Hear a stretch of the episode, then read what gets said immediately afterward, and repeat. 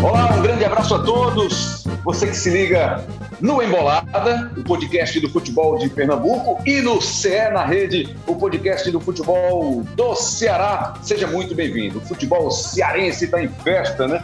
Com mais um título da Copa do Nordeste. O segundo título do Fortaleza, que se iguala agora ao seu grande rival, ao Ceará. Ambos são bicampeões da Copa do Nordeste. Tivemos uma final de certa forma muito equilibrada, né? Foram dois jogos bem disputados entre esporte e Fortaleza, Fortaleza e esporte. Mais uma vez, estamos chegando com um episódio especial, integração total entre Pernambuco e Ceará, Ceará e Pernambuco. Mais uma vez, estamos juntos nessa para avaliar a final da Copa do Nordeste 2022. Pelo lado do Embolada, do podcast do futebol de Pernambuco, estamos com Cabral Neto e Dani Moraes. E para representar o futebol cearense, o podcast CE na Rede, a Thaís Jorge está acompanhando muito de perto esse grande momento do futebol cearense, vai estar com a gente mais uma vez. Sejam todos muito bem-vindos. Vamos nessa, ge.globo podcasts. Vai lá e você confere todos os episódios desses podcasts do futebol de, de Pernambuco e do futebol do Ceará. Bem-vinda, Thaís. Está em festa o futebol de Fortaleza, o futebol do estado do Ceará, com esse título do Fortaleza. Foi mais difícil do que o torcedor do Fortaleza esperava essa conquista, Thaís? Bem-vinda mais uma vez. Oi, pessoal, muito obrigada mais uma vez. É um prazer estar aqui com vocês. Dizer que é sempre uma alegria trabalhar com o pessoal de Recife, né? Camila Alves, o Lucas, Elias, Daniel, enfim, as duas Camilas, né? Todos vocês que com quem falar agora. É, e Beatriz, né, que está no estádio, não conseguiu chegar também, mas vamos lá, vamos em frente. Olha só, é, o torcedor do Fortaleza já esperava partidas muito difíceis, tanto é que era sempre aquele discurso de pé no chão, nada está ganho, muita gente falava que existia a diferença técnica, né, de qualidade pelo Fortaleza estar na Série A, mas sempre foi um discurso muito de um equilibrado, né, como o Voivoda quer. E eu acho que foi exatamente como a gente imaginava, né?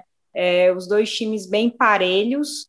É, agora, nesse, nesse jogo de hoje, eu acho que o Fortaleza foi melhor, né? Principalmente no primeiro tempo, quando fez o gol. O segundo tempo, eu acho que ficou muito prejudicado pelo lance das chuvas, né? Mas uma grande atuação, o Voivoda aí conquistando o segundo título dele invicto, né? Porque foi campeão cearense no ano passado e agora da Copa do Nordeste também, não perdeu nenhum jogo e tem outra final aí pela frente, né, que é a final do Cearense contra o Calcaia, estreia em Libertadores. Então, é o que a gente sempre fala aqui. É, tanto Fortaleza quanto Ceará, eles têm que lutar para conquistar esses dois títulos, né? O título da Copa do Nordeste e o título estadual. A gente sabe que depois as competições são fortes demais, Libertadores, Sul-Americana, né, Série A do Brasileiro, Copa do Brasil, é, que é mais difícil de você conquistar um título, né? Fortaleza ainda chegou numa semifinal no ano passado, mas caiu. Então, para o torcedor do Fortaleza, era essencial a conquista é, desse título da Copa do Nordeste para dar força aí antes da estreia e também o do Campeonato Cearense mais na frente. Nós fizemos um balanço logo após o primeiro jogo dessa decisão aqui, com a participação também da Beatriz, a Beatriz Carvalho, que, como destacou aí a Thaís Jorge, estava presa ainda no estacionamento do Castelão, aquela festa maravilhosa que nós acompanhamos, tivemos oportunidade de assistir uma grande festa do torcedor do Fortaleza, assim como fez o torcedor do esporte também na Arena na última quinta-feira. Então, foram quase 60. Quais são os números oficiais? Chegaram os números oficiais do, da presença do público, Thaís? Sim, mais de 60 mil. Esperava-se que fosse recorde de público da Arena Castelão, que fosse super, é, superar o jogo contra o Juventude, mas não superou, é o maior público de 2022, né? mais de 60 mil pessoas. É, e acho que muito em função daquela separação de torcidas, né? Havia um espaço muito grande para a localização da torcida do esporte lá, havia um espaço, uma distância para os torcedores do Fortaleza, então ficou um espaço muito grande. Certamente, se aquele espaço fosse um pouquinho menor, teria possibilidade de ter um grande público, um recorde no Castelão, nesse novo Castelão, né? essa arena maravilhosa, né, Thaís? Ficou em 60 mil e 45. E a renda bruta. 60 mil e 45. É, e renda bruta foi de 1 milhão 344.238. Então, uma boa renda também. Números espetaculares. Cabral Neto e Dani Moraes. Antes de a gente falar do, do que representou esse resultado para esporte e para Fortaleza, né? É mais uma conquista para o Fortaleza, é um grande teste para o esporte que está aí às vésperas da estreia na Série B do Campeonato Brasileiro e ainda envolvido nas quartas de final do Campeonato Pernambucano. Queria que vocês é, falassem nesse primeiro momento do jogo, do confronto. O Cabral não teve com a gente no primeiro episódio especial dessa integração. Aí eu queria, Cabral, que você associasse o que você viu, a sua percepção do primeiro jogo com esse agora. Me pareceu assim. É, fiquei um pouquinho esperando um pouquinho mais do Fortaleza por toda a diferença, né? Que em tese a gente tenta enxergar um time de Série A, um time que vai disputar Libertadores da América, mas não foi um time que encontrou, não digo facilidade, mas que não teve muitas oportunidades criadas, oportunidades reais contra o esporte, um time que, em tese, seria tecnicamente inferior por todo esse processo que eles vivem no momento. Cabral Neto, bem-vindo, amigo. Um abraço, Rembra. Prazer mais uma vez estar aqui com, com você. Um abraço para a Thaís, um abraço para o Dani, que está com a gente também. Todo mundo está ligado aqui no nosso podcast. Olha, Rembrandt, antes até de, de entrar nessa análise, deixa eu só fazer uma, uma questão que eu estava pensando sobre isso, é, que é o seguinte: a, é, a importância de uma, de uma decisão específica no futebol, de uma escolha específica no futebol e como isso pode fazer diferença num clube de futebol. É, o trabalho que o Fortaleza, como clube, vem fazendo ao longo desses últimos anos, ele é muito bem feito. Não há dúvida em relação a isso. É, acho que não só os resultados, mas muita coisa que, que vem evoluindo no Fortaleza, a gente percebe como, como tem sido bem feita. A estrutura do Fortaleza tem crescido muito, a presença maciça do seu torcedor ao longo dos últimos anos, um crescimento, inclusive, de visão do que é o futebol, já desde antes de sair da Série C, porque o Fortaleza batia na trave, mas já se, se via um pensamento diferente, um pensamento mais profissional sobre o futebol e preocupações também fora das quatro linhas do futebol, de fazer o clube crescer de outra forma também. Mas você vê o que é uma escolha, Rembrandt, que é a do treinador, o técnico que você vai ter à frente do seu time, como isso interfere em todas as partes, em todos os setores do clube. É algo impressionante. Porque a escolha do Fortaleza foi muito acertada com o Rogério Ceni foi um trabalho que começou até nos primeiros jogos, nos primeiros meses, muito conturbado, muito contestado. Havia problemas de interpretação até do que o Rogério estava querendo fazer, de muitas modificações, de muitas mudanças na escalação. Ele não ganhou o Campeonato Cearense, então havia uma cobrança em relação a isso. E o trabalho começou a deslanchar, de fato, naquela Série B de 2018, e o trabalho do Rogério Senna ficou marcado é, para nunca mais ser esquecido por nenhum torcedor do Fortaleza. E aí, veja, essa mesma estrutura que vinha sendo montada ao longo dos últimos anos, com o mesmo elenco, passou nas mãos de dois treinadores né, nessa saída do Rogério Senna. Ele até voltou depois, mas no, no período em que ele sai para o Cruzeiro, até a chegada do Voivoda, passaram à frente do clube o Chamusca e o Anderson Moreira com, elenco, com o mesmo elenco. E o Fortaleza quase foi rebaixado, se salvou na Bacia das Almas, começou a temporada passada até com bons resultados, porque ele perdeu apenas um jogo, que foi aquele contra o Santa, no Castelão, pela primeira fase da Copa do Nordeste, e estava vencendo praticamente todos os jogos, ou empatava, mas não convencia. Todo mundo que via o Fortaleza jogar percebia que aquele time não iria ter muito sucesso na Série A. E aí volta a escolha acertada, né? Quando o Voivoda chega e com o mesmo elenco ele faz o que faz no time do Fortaleza no ano passado. Depois, já, na, já muito na frente na Série A, é que chegaram alguns reforços, entre eles, por exemplo, o Lucas Lima, que nem se tornou uma peça, digamos, preponderante de fato no time, é um jogador super importante, não há dúvida em relação a isso, mas na Série A do ano passado ele não havia se encaixado de fato como se esperava. Né? E entre outros também. Então, assim, não houve uma mudança no elenco. Foi simplesmente a cabeça do Voivoda, os conceitos dele, a forma como ele passou, e que voltou a transformar o time do Fortaleza num time do tamanho do seu clube. E aí vai culminando com tantos títulos, com tantas conquistas, com disputa de Copa Libertadores da América, com o segundo campeonato do, do Nordeste, e acho que o Voivoda tem uma participação espetacular nisso. Sobre os jogos, sim, eu esperava mais do Fortaleza, acho que todo mundo esperava, acho que está todo mundo ainda esperando o Fortaleza ao longo desse ano.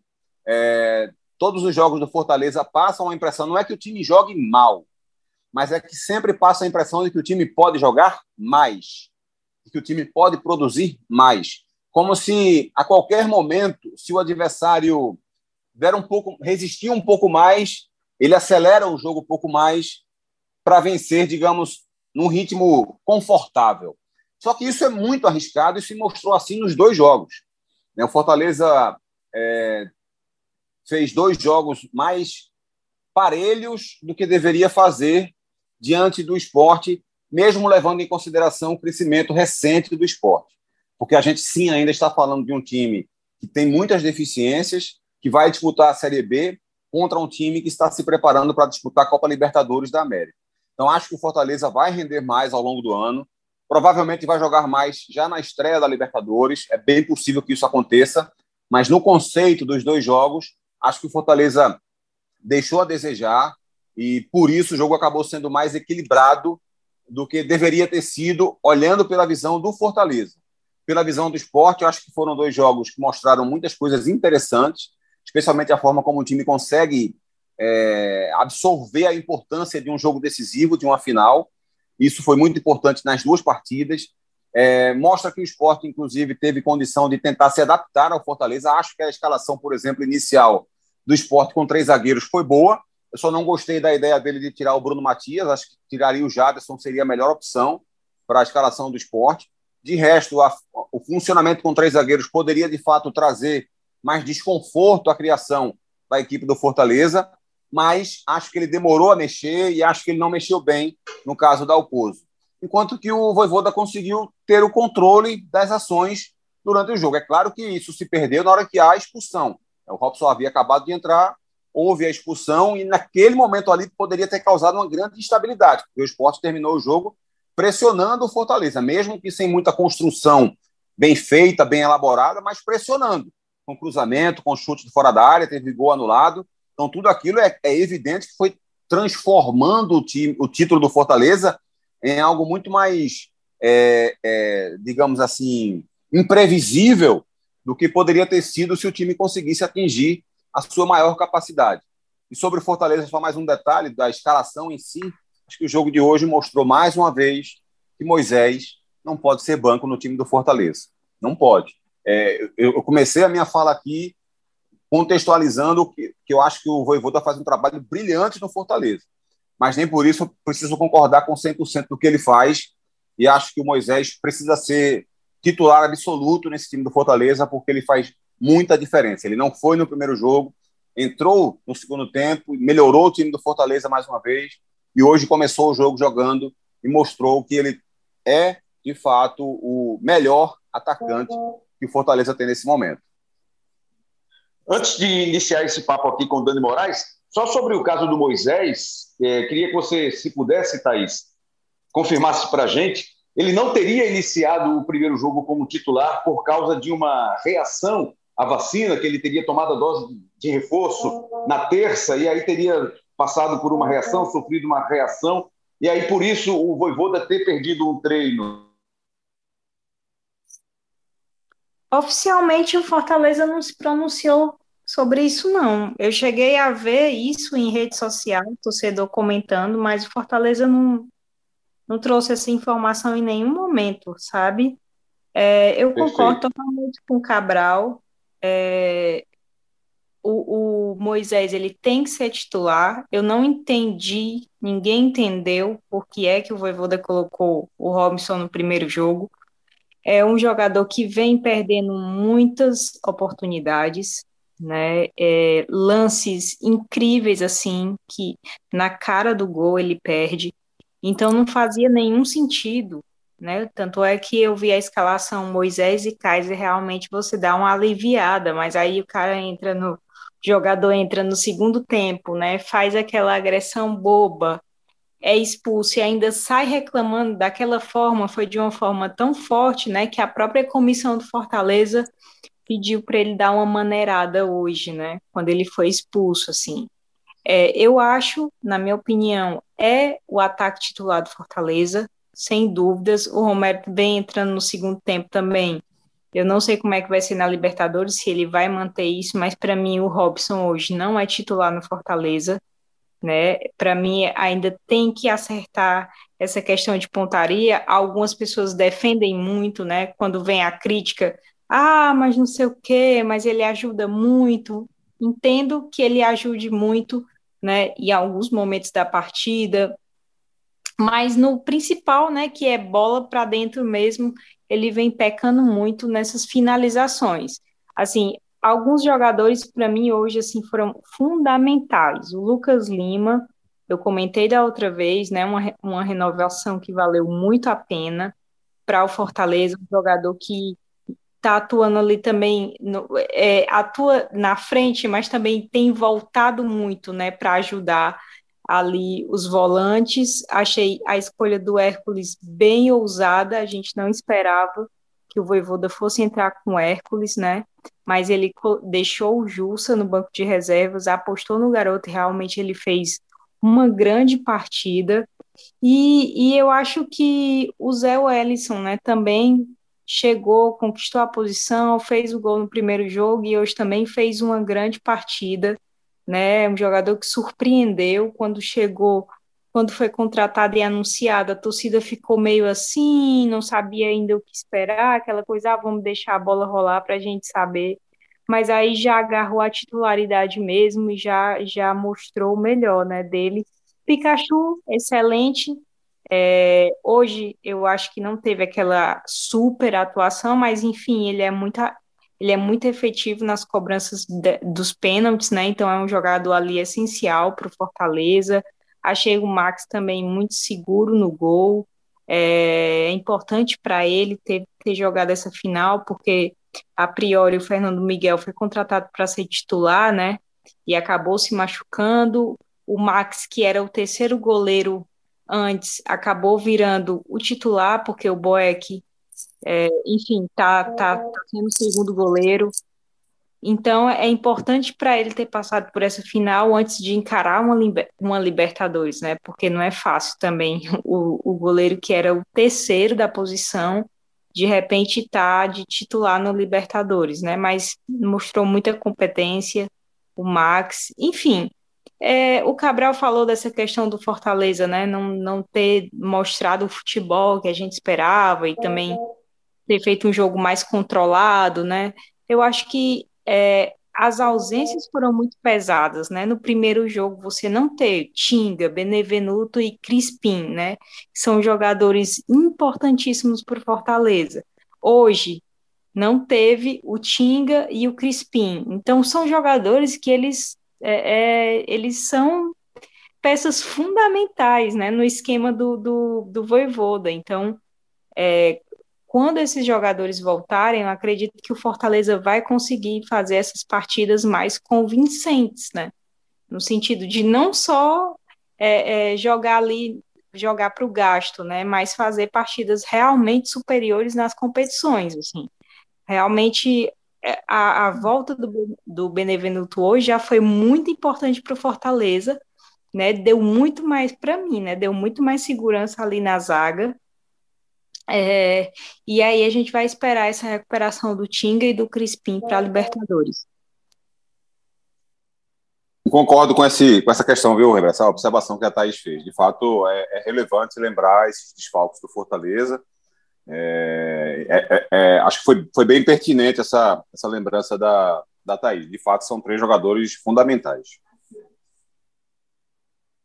Dani Moraes, e que destaques, que movimentos você ressaltaria, destacaria, comparando o jogo de quinta-feira, o primeiro jogo terminou empatado em 1 a 1 e esse agora desse domingo, que terminou com vitória por 1 a 0 apenas do time do Fortaleza, num gol de pênalti marcado pelo Pikachu e que quase Maílson pegou. O que é que você destacaria aí como diferenças que vale ressaltar comparando os dois jogos? Dani, bem-vindo mais uma vez, amigo.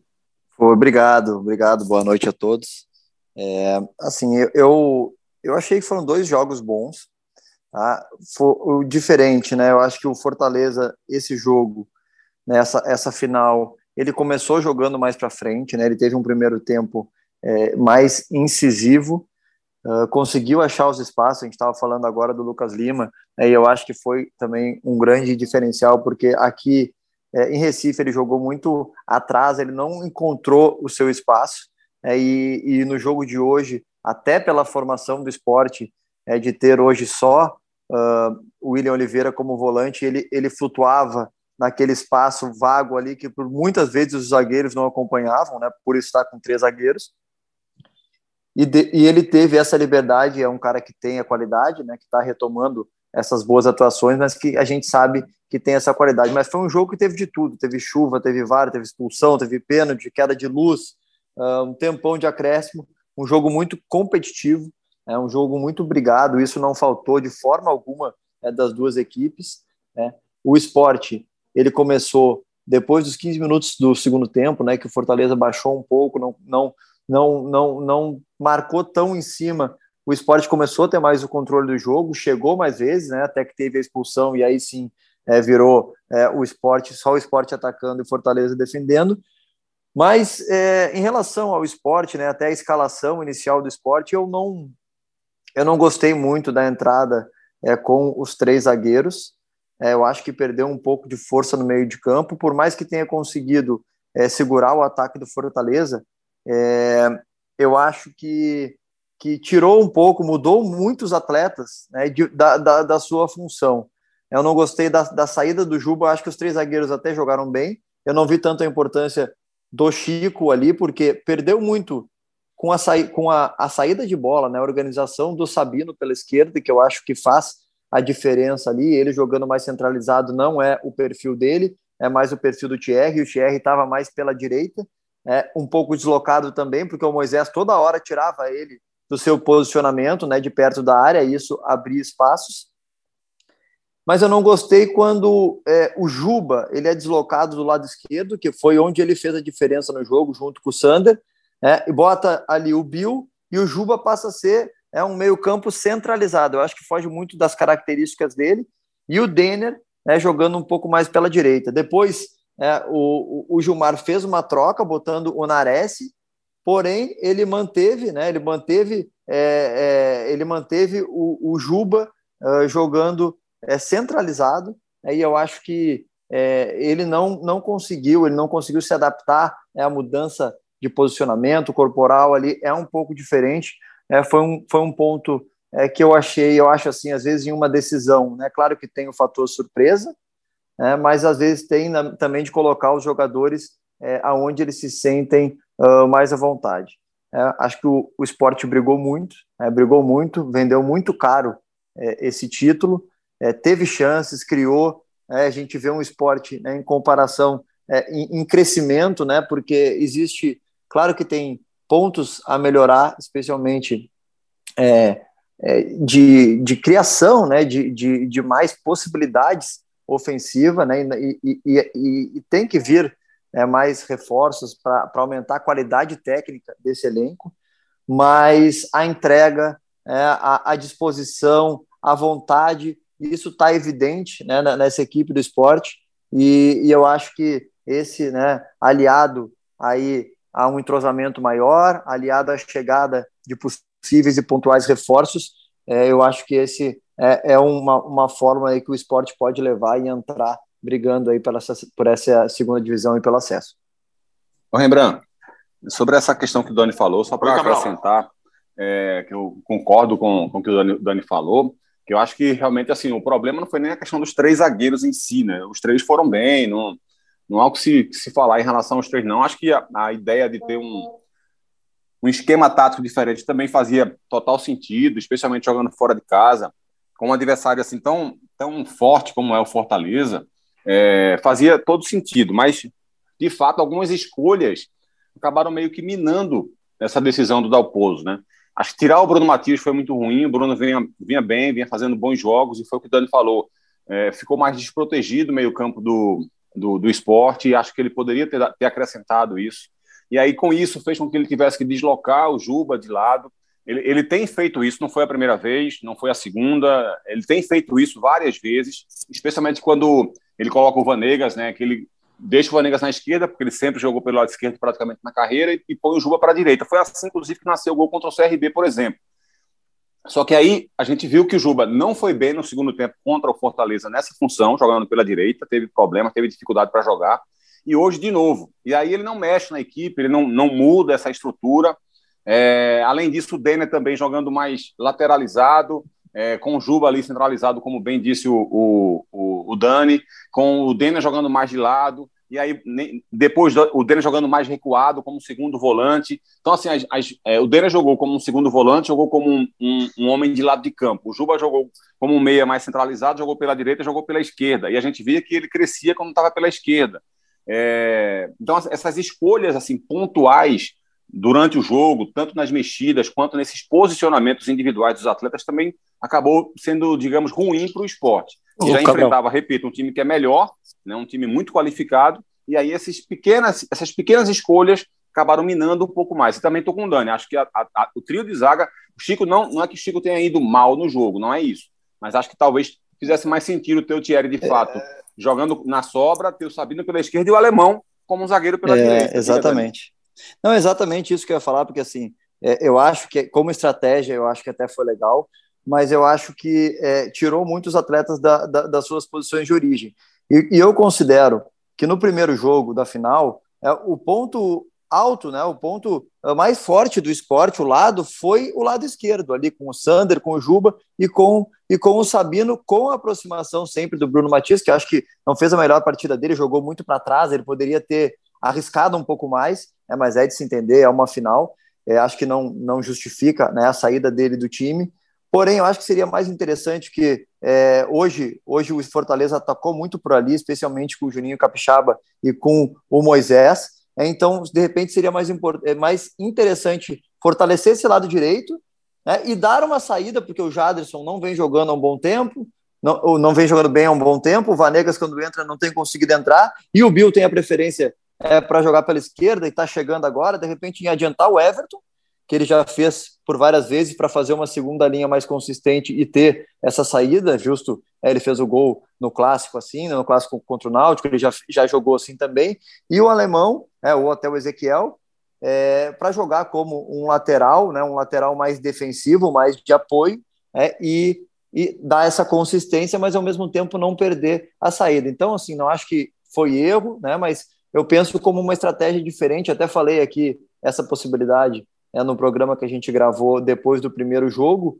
E, e eu, né, para mim, seria é, um ponto que poderia ser mais eficiente por tudo isso, pela maneira de jogar do Fortaleza e pelas peças, né, pela disposição das peças do esporte. E um detalhe, Mas, Rembrandt, é que, é que, que quando, quando, a gente vê, Rembrandt, o, quando a gente vê o outro lado da história, que a gente vê é um Fortaleza muito mais forte em termos de escalação desse segundo jogo em relação ao primeiro mesmo que, mesmo que o Fortaleza não tenha conseguido colocar em campo aquilo que a gente acha que ele é capaz de fazer, mas quando você vai, gente, já que a gente está tratando aqui da instalação do esporte, dessas questões de posicionamentos, quando você vai observar também o lado do Fortaleza, você vê que o Benevenuto acrescenta muita qualidade à zaga em relação à zaga que foi escalada no primeiro jogo, porque ele não estava à disposição. É, você vê que a troca que o Voivoda faz no meio campo o Jussa, que mais uma vez não fez uma boa partida na primeira, no primeiro jogo contra o esporte, e aí ele põe o menino Hércules, que faz uma bela de uma partida, fez um grande jogo o menino, é, que faz, tem interferência, inclusive, no crescimento do próprio Lucas Lima, né, que ele também não fez um, um jogo, um primeiro jogo tão bom quanto fez esse segundo agora, e aí põe o Moisés lá na frente, que produz muito mais do que o Robson. Então, em termos de escalação inicial, o Voivoda, digamos, fez um movimento que melhorou muito a sua possibilidade, e o Dalpozo fez um movimento que diminuiu muito a sua possibilidade. É, Thaís, sobre o, o, que a gente pode projetar agora do Fortaleza, né? já tem essa estreia na quinta-feira, o Colo-Colo do Chile, mais uma vez o jogo vai ser no Castelão, mais uma vez porque teve agora essa final e vai na sequência emendar aí com a estreia na Libertadores da América. Qual o nível de confiança do torcedor do Fortaleza, da direção, dos jogadores, da comissão, o que vocês têm sentido? Hoje a gente percebeu que até poderia se falar numa possibilidade de poupar alguns jogadores. Talvez não tenha sido o caso, né? O Tinga e o Crispim estão ainda se recuperando efetivamente. E a corrida contra o tempo para que eles possam ficar à disposição para quinta-feira. Mas qual é o pensamento? O que é que se espera do time do Fortaleza para essa Libertadores da América? O fato de jogar em casa, tenho certeza que vai ser um grande diferencial, mas precisa de um pouquinho mais do que isso, né, Thaís? É sim, eu tenho a impressão, veja, é uma impressão, não uma confirmação de que o Tinga e o Crispim retornam para a Libertadores. Eu acho que é o tempo que eles precisam para se recuperar para a Libertadores, tá? Para a estreia. É muita confiança no Fortaleza. É, poderia existir aquele pensamento de, poxa, estamos na Libertadores e já é um grande lucro, visibilidade, né? é, o fato de o ineditismo, mas a gente sabe que o Fortaleza com o Voivoda, ele não entra nas competições pensando só em participar e, e em questões históricas, né? Entra mesmo para vencer, né? Entra com o espírito mesmo vencedor. É, o Fortaleza soube conduzir muito bem essa Copa do Nordeste, como soube conduzir também o Campeonato Cearense, né? Então, aquilo que o Cabral falou, né? Quando precisou acelerar os jogos, acelerou quando tomou o susto lá contra o Atlético de Alagoinhas, né, soube se recuperar muito bem, fez 5 a 1 então o Fortaleza ele vai pesando, né, ele vai é, cadenciando as competições. É, eu acho que com a Libertadores não vai ser diferente, cada jogo a gente sabe que é muito importante, principalmente num, num grupo que o Fortaleza ficou, um grupo dificílimo, né, mas aí eu acho que vai ter aí todas as peças à disposição, né, que é algo essencial. Fortaleza já tem um time muito consolidado, as peças a gente já sabe como é que elas jogam, né, Não, a gente já sabe é, a forma como o Voivoda quer que os jogadores se comportem, então é, a minha grande curiosidade vai ser vai, é, como vai ser essa escalação para a final contra o Calcaia, né, porque são três jogos pesadíssimos, né? Primeiro agora essa final contra o esporte, depois Colo-Colo e no domingo contra o Calcaia, outra final também que para o Fortaleza é importantíssimo. Falei da outra vez, Fortaleza quer muito ser, bicamp... ser bi-tetracampeão, né? É algo que, que, que a diretoria quer muito, e eu acho que vale aqui ressaltar grande trabalho não só do Voivoda, dos jogadores, dos funcionários, como do Marcelo Paes. Realmente ele é um presidente diferenciado. O Paes conquistou uma Série B de Campeonato Brasileiro, conquistou duas Copas do Nordeste, conquistou o, o esse, te, é, esse tri campeonato estadual, né? Vai aí rumo ao Tetra.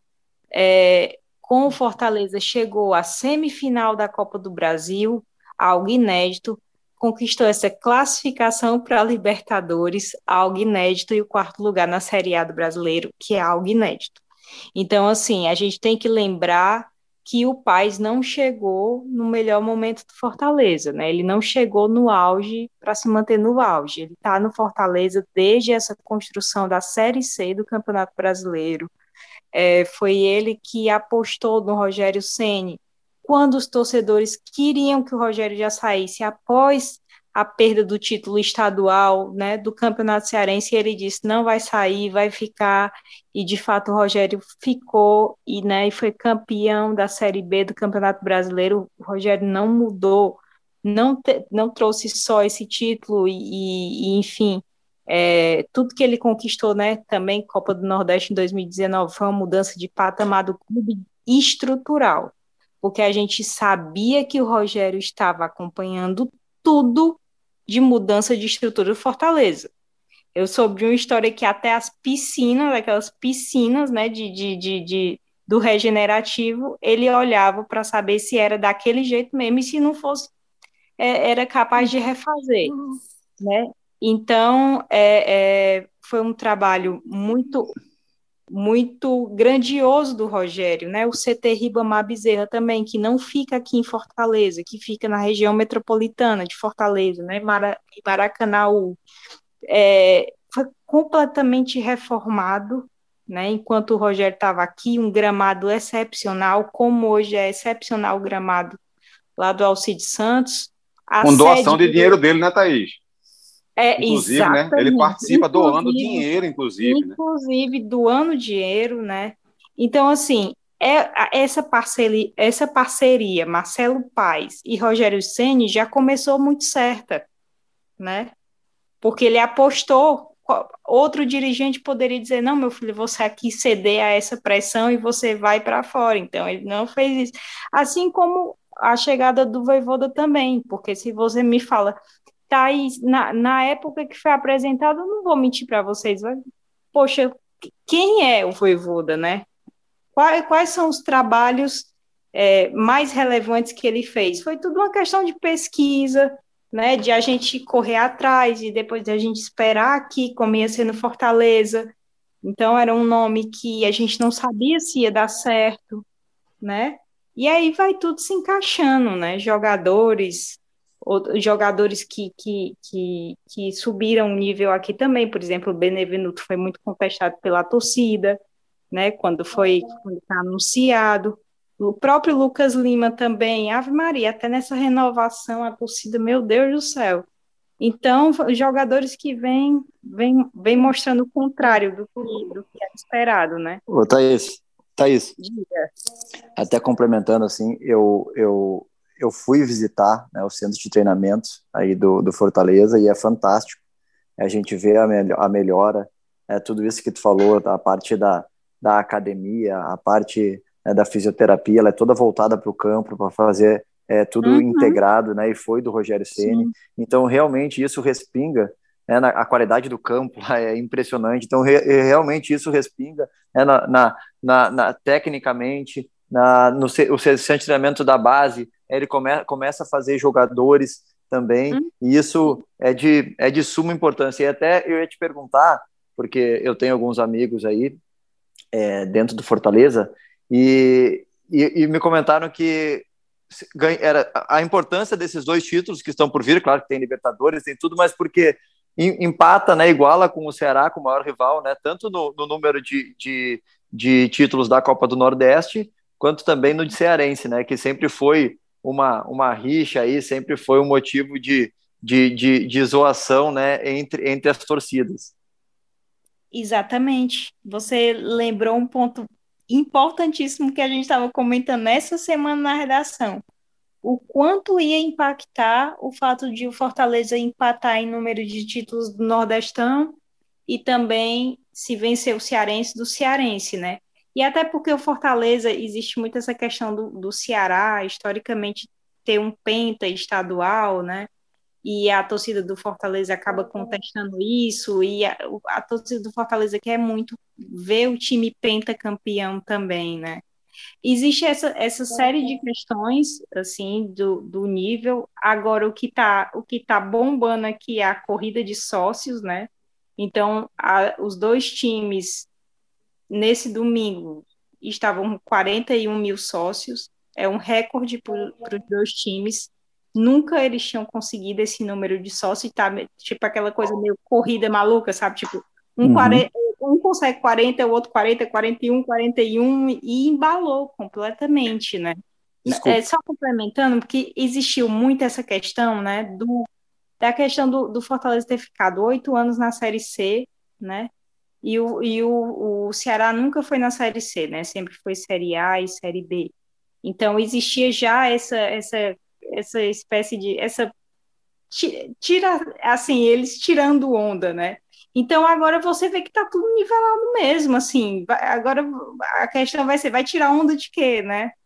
Porque se tu tem o mesmo número de estadual, tu tem o mesmo número de Copa do Nordeste, tu tá na Série A, né? Um tá na Libertadores Sul-Americana, o outro tá mesmo número de sócios, é uma coisa de louco, né? Mas é, é aquela disputa, Thaís, que só só é disputa boa, né, para os dois lados, né? Isso é, fica de exemplo também aqui para o nosso futebol de Pernambuco, que às vezes existe é, uma rixa, uma briga para não torcer pelo outro, ou para não não torcer, mas não acompanhar o outro no crescimento, e aí às vezes quem perde o futebol. E só uma outra coisa que eu ia falar sobre a tua informação, não é à toa é, que o Fortaleza tem acertado tanto em treinadores, é, em atletas, né, o Cabral já falou sobre isso no outro episódio do Emboladas, é, quando, quando se tem um pensamento visando, né, se sabe aonde quer chegar, se sabe qual o modelo de jogo que tu busca, tu cria jogadores com esse é, vinculados a esse modelo de jogo. É, tu vai ao mercado às vezes, tu vai saber que o Benevenuto ele não ele não, não tem funcionado tanto no Botafogo, mas se encaixa no modelo de jogo do Voivoda e do, e do, do Fortaleza, o, como o Lucas Lima, ele pode agregar né, e dar qualidade a esse jogo, por que, que foi o Tite foi buscado na Turquia, né? Então eu acho que é isso, eu acho que não é não é de graça, isso vem de muita dedicação, é de muito é, é, de, de, muita dedicação, né? E de muito também investimento, né? Nesse que eu acho que é um dos maiores fatores do futebol hoje, né? De, de ter uh, um analista, de olhar jogos, de entender de mercado, é, e de, de organizar né, a instituição toda para um bem maior que é o futebol. Dois detalhes sobre a questão do Fortaleza. É, primeiro sobre o Voivoda, né? Essa questão a Thaís até falou, né? Da, da competência do, do Voivoda sobre, especificamente sobre a, a digamos, a, o impacto dele nos atletas, especificamente, individualmente falando. E aí, só para citar alguns exemplos, Tinga, lateral direito, é, que se destacava por suas assistências, é o homem do passe para o gol do Cassiano. É, ninguém nunca vai esquecer, nenhum torcedor do Fortaleza nunca vai esquecer esse gol. Foi, era exatamente ele que estava ali dando passe para o Cassiano naquele gol imortalizado na história. É, era o cara que se destacava por isso, vira zagueiro. Né, e tem um entendimento que, em alguns momentos, ele, por ter até essa facilidade, ele aparece até às vezes na linha de fundo ou na intermediária para dar um cruzamento, para dar um passe, para fazer um gol. Né, ele se transforma nesse zagueiro. Ele encaixa muito bem o Benevenuto, como estava dizendo o Dani agora aí, que chegou desacreditado e se encaixou. Ele potencializa como ele potencializou o Ederson no ano passado, que vinha de uma temporada ruim pelo Corinthians e jogou o que jogou no ano passado com o time do Fortaleza. O Lucas Lima, que não se adaptou tão bem no ano passado, ele renova o contrato e esse ano já passa a ser um jogador importante para a equipe. Né? Então ele vai. É, o Lucas Crispim, né? o Lucas Crispim sempre foi um meia central, ou um cara que jogava um meia, que jogava pelo lado direito e ele transforma o Crispim no ala pela esquerda e o Crispim joga o que joga no ano passado. Então, esses aspectos individuais fazem muita diferença. É claro que o coletivo ajuda muito nesse crescimento individual, não tenho dúvida em relação a isso. Né? Primeiro, você precisa corrigir o coletivo para que essa individualidade, individualidade seja potencializada. O caminho nunca é o inverso. E um outro aspecto que aí eu acho que é uma crítica contundente que a gente precisa fazer sempre, bater nessa tecla em relação até ao governo do Ceará. É, porque esse gramado do Castelão precisa ser melhorado. O Fortaleza não merece fazer uma Libertadores da América nesse gramado, o Ceará não merece fazer uma Sul-Americana nesse gramado e não merecem jogar a Série A nesse gramado. Os dois merecem um tapete muito melhor. Os dois estão entregando algo muito positivo para o Estado. E, e, o Estado precisa entregar para ele. O, o, a Arena Castelão é maravilhosa, maravilhosa, um estádio maravilhoso de se trabalhar. É, o, todo o cenário de jogo do Ceará e do Fortaleza é um cenário maravilhoso, né, de torcedores enchendo estádios, fazendo festa, é, festas lindíssimas, muito bem preparadas, muito bem organizadas, mas o gramado não acompanha isso. E desde o ano passado que há reclamações fortes dos dois clubes. A gente tem aí facilmente, a gente acha na internet, eu lembro muito bem desse movimento que foi feito no ano passado, de jogadores do Ceará, de jogadores do Fortaleza, de comissão técnica do Ceará, de comissão técnica do Fortaleza, o Guto e o Voivoda, no caso, e dirigentes dos dois clubes reclamando muito desse gramado do, da Arena Castelão, e até hoje a gente vê esse problema. A gente sabe que em Fortaleza está chovendo demais nos últimos dias, ele já vinha ruim esse gramado, mas a, a, o gramado da arena, da, da arena Castelão precisa ser melhor. O estádio merece um gramado melhor e os dois clubes estão merecendo muito um gramado melhor. Gente, é um ponto eu... de observação muito importante, né? E além disso também, né, Thaís, a questão do trânsito, os gargalos que se criam ali na saída, chegada e saída do Castelão, assim como ocorre também na Arena de Pernambuco, que é uma dificuldade para você chegar ou sair da Arena de Pernambuco em dia de, jogo com grande público. Até com público razoável também dá, dá trabalho, dá problema. Diga, Thaís. É trânsito pesadíssimo mesmo. Agora que nossa querida Bia chegou, 10h53. É... Não, eu ia falar sobre essa questão dos clubes, né? Esse crescimento dos clubes que eu estava falando antes, e como é importante ressaltar a boa relação entre dirigentes, né? porque eu não sei como é aí em Pernambuco, não acompanho muito de perto, mas assim, aqui existe a rivalidade entre Ceará e Fortaleza. Mas os presidentes, eles dialogam muito, né? Eles vão a eventos juntos, por exemplo, com o governo do estado. Recentemente eles estiveram num evento com o governador Camilo Santana, que até deixou né, o governo agora, mas é, você não vai ver. Assim, é, baixaria, briga, confusão, entendeu? Então são pessoas que desde o começo dialogam muito, né, para o crescimento dos dois clubes, né?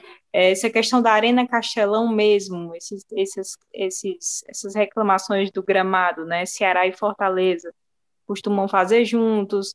É, houve agora na Arena Romeirão a inauguração em Juazeiro do Norte, Ceará e Fortaleza foram jogar lá contra uma seleção do Cariri. Eles estão participando muito de projetos do governo de futebol da paz, né? Então, várias e várias é, parcerias, digamos, entre Fortaleza e Ceará, né? E eu acho que esse ambiente, esse clima, essa coisa civilizada, né?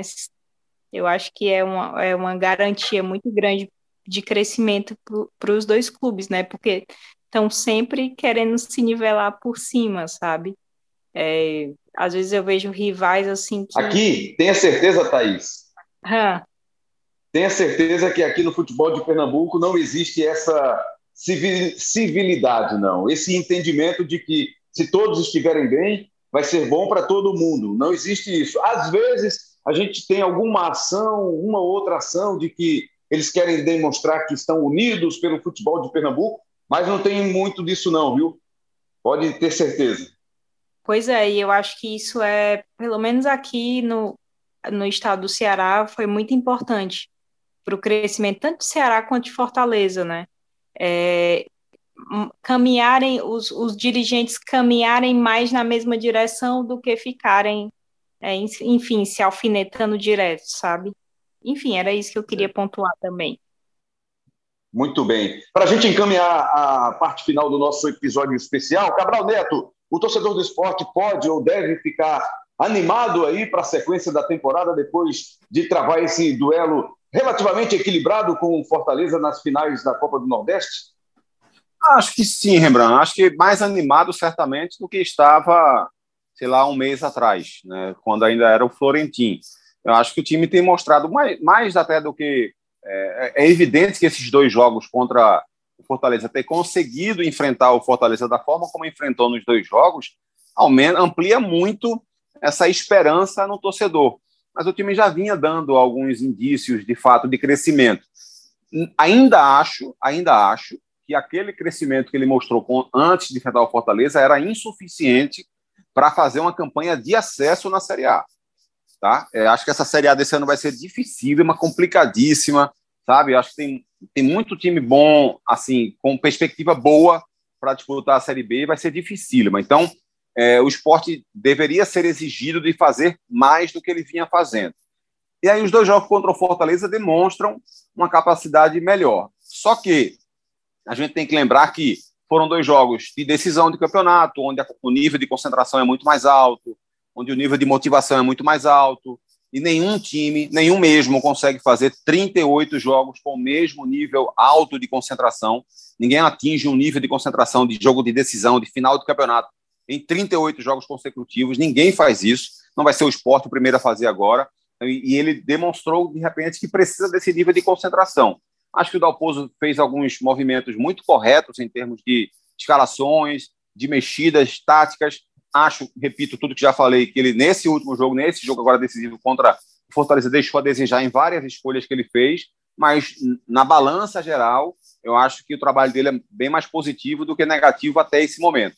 Então, acho que, que aumentou a esperança, Rembrandt, de uma campanha melhor, mas ainda precisa de mais dados, de mais informações, de mais, de mais jogos, para que de fato a gente possa ter uma, uma perspectiva concreta do que o esporte é capaz de fazer. A gente vai ter um exemplo já agora na quarta-feira, né, um jogo de campeonato pernambucano, que é um jogo também decisivo, menos decisivo do que era contra o Fortaleza, um jogo de quartas de final ainda contra o Salgueiro, e a gente vai ver qual o nível de concentração que esse time vai chegar, de motivação que esse time vai chegar e também de acertos, que é o mais importante ainda, de acertos táticos e acertos técnicos, porque é isso que vai balizar a gente para uma campanha de 38 jogos. Maravilha, então, Cabral Neto, foi bom demais, né, ter esse papo aí para analisar essa final de Copa do Nordeste. E esperamos que em outras oportunidades estejamos juntos de novo aí para falar do fortalecimento da equipe, das equipes né, dessa região tão importante para o futebol brasileiro, da nossa região do Nordeste. Um grande abraço, Cabral. Valeu, Rembrandt. Um abraço para você, para a Thaís, para o Dani, para todo mundo que está com a gente. Parabéns para a torcida do Fortaleza por mais essa conquista. Parabéns mesmo. Dani Moraes, curtiu, né, Dani? Valeu, Rembrandt, obrigado, parabéns aí para todo mundo, né, para a torcida do Fortaleza. É, eu já tive a oportunidade de, de ganhar esse título e sei o quanto ele é representativo, representativo é, para os atletas e para a torcida. Né? Meu abraço para todo mundo aí e obrigado. Valeu demais, parabéns à torcida do Fortaleza, parabéns à torcida do esporte, que no primeiro jogo também deu um show na Arena de Pernambuco. Foram mais de 100 mil torcedores presentes presentes aos estádios nesses dois jogos. Foram mais de 40 mil no jogo da Arena de Pernambuco, no empate no primeiro jogo por 1 a 1 e mais de 60 mil agora no jogo do Castelão em Fortaleza. Thaís, Jorge, um abraço para toda a galera do nosso CE na Rede, parabéns pelo trabalho de vocês e até uma próxima, hein? Muito obrigada, foi ótimo e brigadão também pela parceria do pessoal aí do ge.globo.pe Tá bom? Foi ótimo. Obrigada, gente. Beijo. É isso. Thaís, Jorge Cabral Neto e Dani Moraes participaram com a gente aqui desse último episódio pós final da Copa do Nordeste com o título do Fortaleza 1 a 0 gol de pênalti, gol marcado pelo Pikachu.